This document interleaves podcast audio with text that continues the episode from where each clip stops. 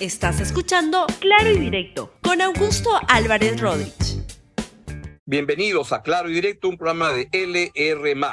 El día de hoy tengo un gran invitado para conversar sobre temas complejos que ocurren en el país y es cómo manejar la crisis política que hay, cómo se puede desde el derecho y las leyes tienen que acompañar este proceso para ver cómo encontramos una salida en un momento en el cual pues todos tienen una idea cuál de cuál debe ser la salida y tampoco hay acuerdo como, como sobre eso. Y voy a tener el gusto de conversar con el doctor Eloy Espinosa Saldaña, ex integrante del Tribunal Constitucional, para especular y tener su, su visión de qué es lo que se puede hacer. Doctor Espinosa Saldaña, muy eh, bienvenido al programa. Ahí está. Eh, Augusto, siempre un placer y un honor estar compartiendo espacio contigo. Eh, lo que lo, lo, no, no. La, la, verdad A ver, lo, lo, primero es que, no, que, que nos dé su opinión más como político, de, de, visión de la política, de la crisis actual, ¿Y cuáles cree que son los escenarios para resolver esta crisis? Hay gente que cree que lo mejor es que Dina Boluarte, la presidenta, renuncie mañana, hay otros que creen que debe durar, hay quienes creen que se debe adelantar la elección para el 2024 o para este año, pero mm, antes de entrar a los temas jurídicos, de cómo lograr este, aterrizar todo eso, la visión de, la salida política, ¿cuál cree usted que es la más conveniente o cuáles son las opciones que se viven hoy en día? Comencemos con las opciones. En primer lugar, hemos soltado al campo a gente con un gran nivel de indignación, pero sin un liderazgo claro, a exponerlos a que vayan como carne de cañón a enfrentar este, lo que no han conseguido desde sus localidades sin una direccionalidad muy clara y no sabemos por cuánto tiempo sigan resistiendo los mm. ataques que, que, reciben algunos justos y otros injustos. Entonces, tenemos un grupo de población que sabemos que a partir de las 5 de la tarde comienza a alborotar el centro de Lima y nadie sabe hasta cuánto va a durar esto porque sus verdaderos motivadores, que son gente de DEF, que son gente de la calle legal, de la minería ilegal, no ponen cara y no quieren negociar. Entonces, ahí le un para preguntarle, ¿a usted le queda claro qué es lo que están pidiendo? Porque la plataforma que se pide es muy, para mí, para mí, muy confusa, muy difusa. Hay muchos temas en conjunto. Piden la, la salida de Dina Boluarte, la liberación de Pedro Castillo, el adelanto electoral, que cierren el Congreso, Asamblea Constituyente, todo metido en una licuadora, pues no, no, no sale. entiende usted qué es lo que están pidiendo? En el fondo están pidiendo vivir como nosotros. En el fondo lo que están pidiendo es, eh, entonces el discurso es muy claro y sobre todo al sur. Nosotros solentamos Lima, nosotros le damos a Lima condiciones de vida y no vivimos como ellos. Entonces se crean... los pero no recibimos los beneficios del progreso. Exactamente. Entonces, y todo eso entonces se mete en un cubo, una cubetera rara que es una, una casi paisana que asumen que los ha traicionado, un presidente que no dio fuego y al cual ya cada vez importa más. Entonces, un, un, eh, un adelanto de elecciones que los perjudicaría principalmente a ellos, porque el asunto pasaría por William, por Moyano, por gente que no los quiere y que no se va a preocupar por ellos, pero es la ilusión del echarate que se construye para los machiguengas, pero al cual no se le pone servicios higiénicos, es la ilusión de el hospital que se hace en el Cusco y no se termina, y ya no hablemos del hospital de Andahuaylas, entonces es el sentir que ellos cargan buena parte del país que podría darse y no reciben ninguno de los beneficios. Eso es finalmente lo que creo que está detrás de todo esto, antes que cuestiones que se dicen. Lo que está detrás de todo esto es sentirnos ciudadanos de segunda, alimentando a los ciudadanos de primera y sin ver ninguno de esos beneficios y, va, y van agrandándose las brechas y van agrandándose las brechas. Y esto no se resuelve. Eh, eso, ese, ese sentimiento es un sentimiento capitalizado ya por asusadores del más diverso pelaje, pero tampoco sin ponerles una agenda muy clara, porque si yo estoy desprendiéndome de todo y exponiéndome a cosas como lo que eh, Jerry eh, Ramón los ha expuesto en San Marcos, que es inaceptable. Entonces, lo que, lo que ocurre es que aquí debería haber un nivel de propuesta, un nivel de, ya no te digo de acuerdo, pero sí de, de conseguir objetivos mínimos. Entonces, ¿hasta cuándo va a estar marchando esta gente desgastándose o exponiéndose a lo que ha pasado en San Marcos? Entonces, este... en esa línea, usted eh, en el artículo que, que publicó el sábado en la, en la República del Sábado, me parece, pide distinguir entre los que protestan y los asusadores de la, de la, de la, de la violencia. ¿No? O sea, y, distinguir entre ambos si están la carne de cañón que ponen a la gente a protestar, pero hay otros titiriteros que están atrás que pueden ser desde gente del narcotráfico, minería ilegal, una izquierda radical o el Movadef, o sea, una multiplicidad de, de, actores. Así es, así es. No es fácil encontrar los rostros, porque están muy, muy este, escondidos todos. Y además porque no quieren poner cara, porque el, el, el, el negocio de ellos es precisamente, el, como tú has dicho bien, en la carne de cañón, que la, que la gente se enfrente al gobierno y que la gente se desgaste en el enfrentamiento al gobierno y ahí viene una, ahí vienen dos actores más. El mismo gobierno que en vez de dar palo y zanahoria, o sea, hay algún nivel de, de orden que se tiene que asegurar, pero hay un necesario nivel de acercamiento ya siquiera para atender necesidades puntuales, a gusto, o sea, entonces, este, agua, luz, o sea, no puede ser que el oleoducto sea una línea de huecos, entonces, este, y que se cambie el ambiente de las cosas, no puede ser que el sitio que recibe más canon, entonces no sepa qué construir porque no tiene cómo gestarse y levanta un monumento al maíz. No puede ser que construyas Echarate y construyas un local para los machiguengas al lado y no les pongas ni agua ni luz. Entonces, la, gente no es, no, la gente no es tonta y se da cuenta de, de que está siendo maltratada.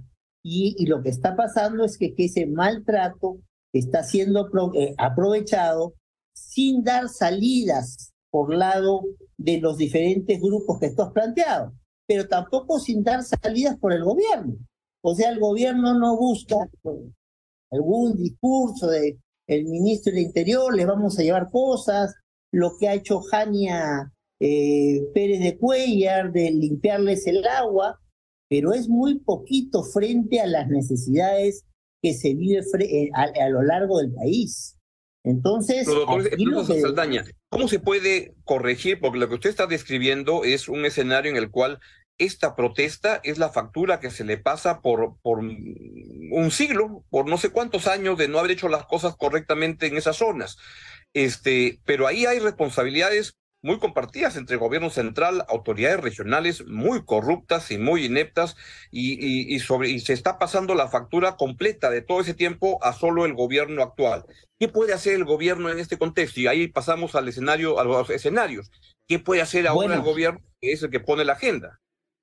El gobierno lo que debería hacer es acercamiento para atender cuestiones puntuales que se pueden atender prácticamente de inmediato. Entonces, si yo lo que hago es eh, ordeno la línea de políticas públicas y comienzo a atender ni siquiera proyectos ni programas, a gusto, actividades concretas.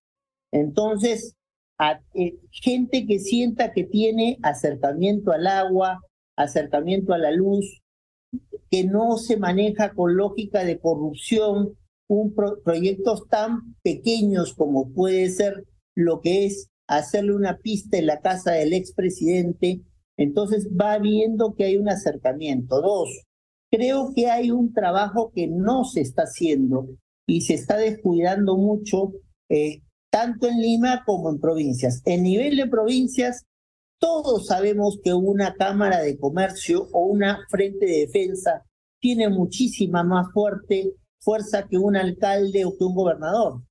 ¿Cuántos está conversando con ellos? ¿Cuánto se está planteando de acciones concretas que se puedan canalizar por allí?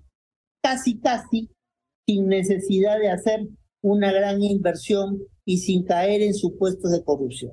Poco o nada. Entonces, eh, no está el gobierno escogiendo interlocutores para poder conversar. El gobierno nos está mandando partes de guerra del enfrentamiento que está teniendo con grupos, como los, lo ha calificado la presidenta, mm. grupúsculos radicales que nos malogran el escenario. No está entendiendo con quién tiene que hablar, no está entendiendo a quién tiene que darle la zanahoria, no está entendiendo que obviamente el enfrentamiento, si no tiene interlocutores en la comunidad, va a seguir en creciendo, va a seguir creciendo más. Entonces, eh, eso no se está haciendo. Y aquí hay un actor que realmente está jugándoselas de una manera absolutamente irresponsable, que es el Congreso. ¿Cuál es este? El Congreso. El, Congreso no existe. El Congreso no existe, el Congreso está escondido. El Congreso no existe, pero dicen como dicen cuando las cosas este, se complican y las balas surgen, cuerpo a tierra y a ver qué pasa y nos jugamos a hacernos el, el, el, el, muertito mientras mucha gente muere por la culpa del Congreso.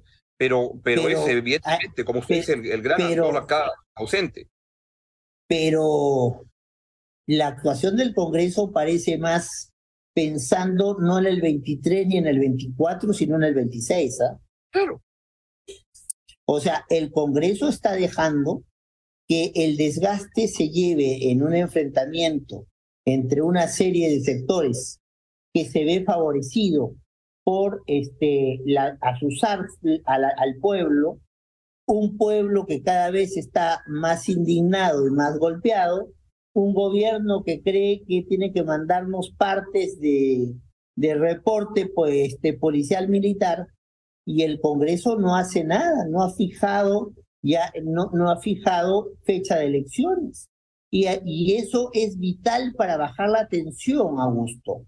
O sea, mientras no se, sapemos que, sepamos que es 2003, 23, 24 o 26, entonces, las expectativas son muy, eh, digamos, eh, muy elásticas. Entonces, si yo juego al 23, yo tengo un pequeño programita no tan grande como el tuyo, invité a Fernando Tuesta, se pueden hacer números al 23, pero ¿cuántas reformas electorales y cuántas reformas políticas vas a tener que hacer para llegar al 23? Entonces, y, y, si hay realmente un compromiso para que el 24 y después esas reformas se hagan, que no tengamos partidos cascarón, que no tengamos este, esta eh, equivocada sentencia del tribunal que permite que cualquiera que ha cometido un delito puede ser candidato hasta la presidencia de la República. ¿Quién nos asegura el compromiso de recortar al 23 de que no sean los mismos que tenemos ahora sentados en el Congreso, los mismos que se queden, que están pidiendo reelección eh, eh, parlamentaria y bicameralidad. Entonces, eh, allí yo lo que creo que el gobierno está confundiendo, el gobierno tiene que cambiar de mirada hay, eh, primero tiene que buscar un acercamiento a los sectores intermedios y de negociación dentro del interior del país y por otro lado tiene que ser muy drástico en una puesta en escena del Congreso y no esperar hasta el día 15 que comienza la ahora. Ahora tiene que decir, bueno señores, ustedes han tenido semana de representación qué han hecho para acercarse en sus comunidades y, y, plantear el problema de la crisis de representación que tenemos, de la crisis de gestión de recursos que tenemos, de los problemas de corrupción que tenemos en el manejo de los recursos y del claro problema político que va a significar un país que va a disminuir como todos en el mundo, y tú como economista lo sabes, por la crisis económica, la crisis alimentaria que se viene para todos, para el rico y para el pobre. Entonces, yo si fuera Dina Boluarte, más que estar eh, eh, dándonos allí eh, golpes para poder decirle al, a, los grupúsculos que me llama que yo les estoy ganando la guerra interna, lo que haría es, oiga, señores del Congreso, ¿qué están haciendo ustedes por el país en este momento? Y, eso ahí no cree que, el papel, el, el, gobierno tiene ahí una capacidad, el gobierno no puede mandar al, al, al Congreso, pero sí puede salir con un mensaje más claro que confronte democráticamente al Congreso y le diga al país, demando del Congreso esto, porque es lo que hay que hacer, porque el país está quemando y, y, y, pechar democráticamente al Congreso, ¿cree que eso es lo que podría bueno, hacer? Bueno, eso se ha hecho, eh, eso se ha hecho en el Perú, ¿ah?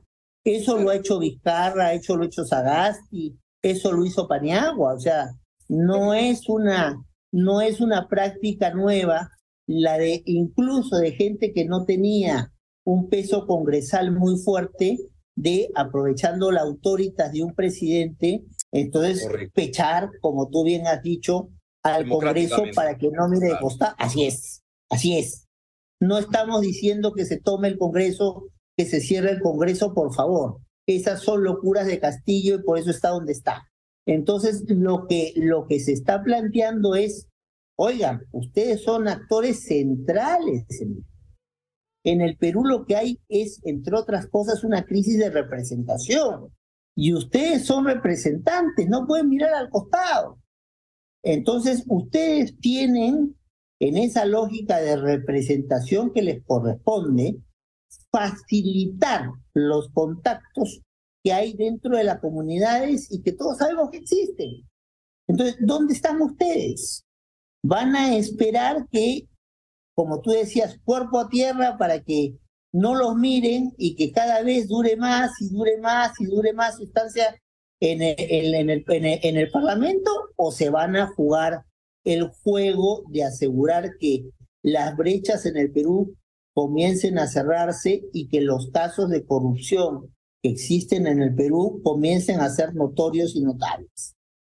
Claro. Ahora, lo, lo, llevo a los escenarios más concretos para luego pasar a, la parte de cómo darle la, como decía Toledo, el andamiaje jurídico para que eso pueda funcionar, pero no si le gusta hablar el, el, el, andamiaje. Este, desde mi punto de vista, pero cada quien tiene su, su, su manera de verlo, yo creería que lo mejor es, dado como están las cosas, es leven, este, leven anclas, vámonos cuando, se, cuando apenas se pueda, estos calendarios que, que Fernando Tueste, que el jurado ha dicho además que se puede organizar una elección para este año, es que la elección sea este año y que Dina Boluarte dure hasta el final de la, de la elección. No es que me parezca un estadista, que sea Margaret Thatcher o Jacinta Arden, pero es lo que hay y que cualquier cosa que comparo alternativamente me sale peor que lo que tenemos. Pero ese es mi escenario. Bueno, bueno, pero cuidado, cuidado con decirlo porque por si quiere insinuarlo, a muchos de nosotros nos han gritado de, de, de, fujimoristas hasta lo que se te imagina.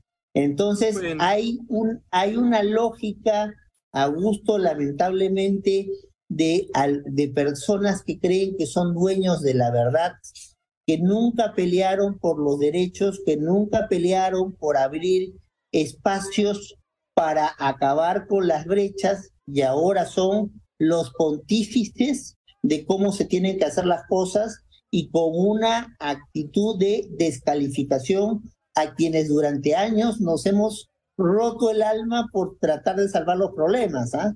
De esas frescuras hay muchas últimamente. ¿eh? Pero creo que con esa gente hay que irnos sin, sin, sin cuidado porque son los catones de siempre y que van a, este, van a Ah, creen que son dueños de la verdad, pero, pero en este momento creo que también se reconocen amigos que no tienen, que pueden tener puntos de vista diferentes. Yo tengo muchos amigos que piensan diferente que yo, algunos me han pasado comunicados para firmarles y he dicho, no, no, no lo firmen porque no estoy de acuerdo con lo que planteas, este, seguimos siendo amigos. No, no, no, pero hay que, hay que aprender a, tener este y aguantar, ¿no? No, no, es que, es que lo, que lo, lo que pasa es que a estos catones hay que enseñarles lo que, lo que Roma le sentó, le, le explicó a Catón. Tolerancia. ¿Qué cosa le explicó? Cuéntanos, cuéntanos. Tolerancia.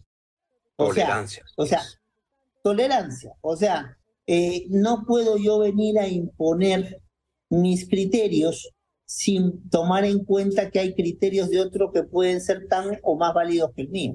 Tolerancia. Muy cierto.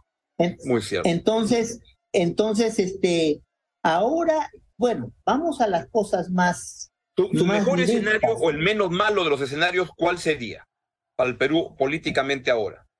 Bueno, yo no veo. Me preocupa mucho este, algunos rasgos cada vez más autoritarios dentro del esquema de la exposición de la presidenta y de parte de su gabinete. Entonces hemos pasado de un gabinete que daba cuentas a quedarse al 26 a un gabinete que nos da reportes de guerra, de que la guerra que está ganando y siéntase contentos. Eso sí me preocupa y mucho. Yo lo que eh, plantearía es, ya que se están viajando los ministros al interior del país, que los ministros hagan una, un repaso de cuáles son las instituciones con las cuales se puede y se debe conversar para poder establecer consensos básicos. Primero, en una, en una descentralización en serio. Segundo, en evitar situaciones de, eh, de, de corrupción flagrante, entonces, que son lo que más le duele a la gente.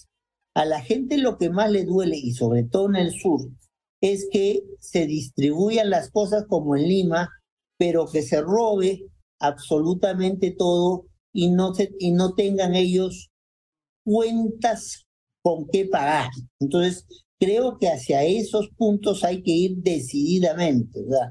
sobre todo cuando estás no solamente con instituciones nuevas, sino en la competencia natural de gobiernos regionales y locales que están recién estrenaditos, entonces, y que van a querer demostrar que pueden hacer más cosas que las que puede hacer una Cámara de Comercio o un Frente de Defensa. Entonces, este es el momento donde los, lo que tiene el, el ministro o la ministra tiene que ser el que se tire al escenario y buscar conversar para hacer pactos básicos sobre los cuales después tú puedas sentar las políticas públicas, eso que lo que la gente quiere tener y no puede tener. Entonces, si el ministro no hace ese papel ahora, en este momento, como por ejemplo se ha jugado con todo Jania Pérez de Cuellar, entonces el ministro va a ser una figura disoluta en la cual no va a poder traer turismo porque nadie va a querer venir, que en la cual no va a poder este, eh, asegurar condiciones para la agricultura porque nadie va a querer invertir. Entonces, o los ministros se la juegan ya con las, para hacer pactos con las sociedades civiles en, los, en, en nuestras comunidades de adentro, o esto nos va a desbordar cada vez más y más, porque el enfoque actual no sirve, a gusto No sirve decirle a la gente, oye, te han estado utilizando, yo he impedido que te utilicen y aguanta todo el tiempo que puedas en Lima porque nadie te va a apoyar. Eso lo único que va a es generar que la herida se haga más grande, entonces va a generar la sensación de derrota, va a generar la sensación de volver derrotados a no recibir nada, entonces, y hacer ahí sí presa más fácil de quienes lo único que quieren es aprovecharse del país. Entiendo. Pregunta final. ¿Esto se puede articular? ¿Cómo, cómo funciona la, la estructura jurídica para, para, para lo que está planteando? Absolutamente. Está previsto. Tienes dos niveles de trabajo, un nivel de trabajo macro y un nivel de trabajo micro. Un nivel de trabajo micro ya están establecidas y incluso en diferentes zonas del país niveles de coordinación que debería hacerse funcionar con autoridades incluidas ahí y con presencia de la sociedad civil. Yo que he estado trabajando, estoy terminando un libro sobre derecho ambiental, demuestra que esto está programado y lo que hay que hacer es ponerlo en la práctica. Y con respecto al nivel macro, sin duda hay coordinaciones que hay que hacerse a ese plano y felizmente tenemos a gente capaz como Max Hernández que puede establecer no la solución del país, pero por lo menos cuatro puntos básicos en los cuales todos nos pongamos de acuerdo. Y, y con esos dos niveles, tú lo que haces es bajar el teflón de la tensión, no resolverás el problema y podrás evaluar con más tranquilidad si nos vamos el 23 o nos vamos el 24.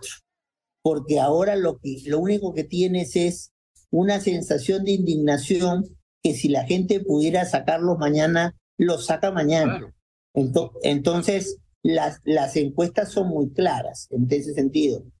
Presidenta, 19%, Congreso no pasa del 10%, presidente del Congreso, 8%, 84% en Lima que se vayan todos, 85% en provincias que se vayan todos. Entonces, si no hay acuerdos básicos para sostenerse, la calle tarde o temprano lo va a sacar. Y, va a haber, va a haber algún hueco en alguna de las, este, eh, eh, de las eh, que, se están poniendo de las rejas, que no va a resistir más, y ahí sí que vamos a estar en serios problemas. Pregunta final, ¿todo lo que nos pasa es culpa de la Constitución? ¿Qué es lo que usted piensa con respecto al cambio de la Constitución, una asamblea constituyente, parcial, total? ¿Cómo ve usted que, es el tema en el cual usted trabaja cotidianamente? No, no, no, una constitución es un pacto que suele ser un pacto de mínimos para armar una sociedad. Pensar que el cambio de un texto constitucional por sí mismo va a cambiar toda una sociedad no es cierto. Ahora, lo que sí es cierto en el contexto nuestro, de tanto resentimiento, donde hay odio entre peruanos que consideran que el que piensa distinto es un enemigo, el plantear algunos aspectos de cambio no vendría nada mal para bajar las tensiones que existen. O sea, Augusto, en la Constitución no hay una sola mención a la palabra corrupción. Claro. Entonces, Augusto, en la Constitución no hay, entonces hay un mecanismo previsto para blindar al presidente y a los altos funcionarios de la comisión de actos que son indebidos. Y sobre eso no se ha dicho nada. Entonces, ¿cómo le, va, ¿cómo le vas a plantear a la gente que esté contento con su constitución cuando hay gente que ya no solamente vive de impunidad, de inmunidad, sino de impunidad? O sea, hay casos que están cinco años en la comisión, su comisión de acusaciones constitucionales. ¿Y qué creen? ¿Que la gente es tonta? ¿Que la gente no se da cuenta que se está cubriendo a otros y sin embargo ellos no tienen para comer o los recursos que se crean, el PBI del país está el hueso en Lima y Callao y no se distribuye eh, eh, de una manera siquiera equitativa en el resto del país? Correcto. Doctor Eloy Pinoza, muchísimas gracias por sus valiosos comentarios que nos permiten entender mejor lo que está pasando, que es bastante complejo. Le envío un gran abrazo. Un gran abrazo y gracias por la invitación. Siempre un honor y un placer estar contigo. El honor es nuestro. Muchas gracias por participar en el programa para beneficio de toda nuestra audiencia. Ha sido el doctor Eloy Espinosa Saldaña, para este, comentar sobre los temas del momento vinculados a los asuntos políticos y cómo encontrar salidas a lo que estamos viviendo. Y por otra parte, pues nos vemos mañana aquí en Claro y Directo en LR. Chao, chao. Gracias por escuchar Claro y Directo con Augusto Álvarez Rodríguez. Suscríbete para que disfrutes más contenidos.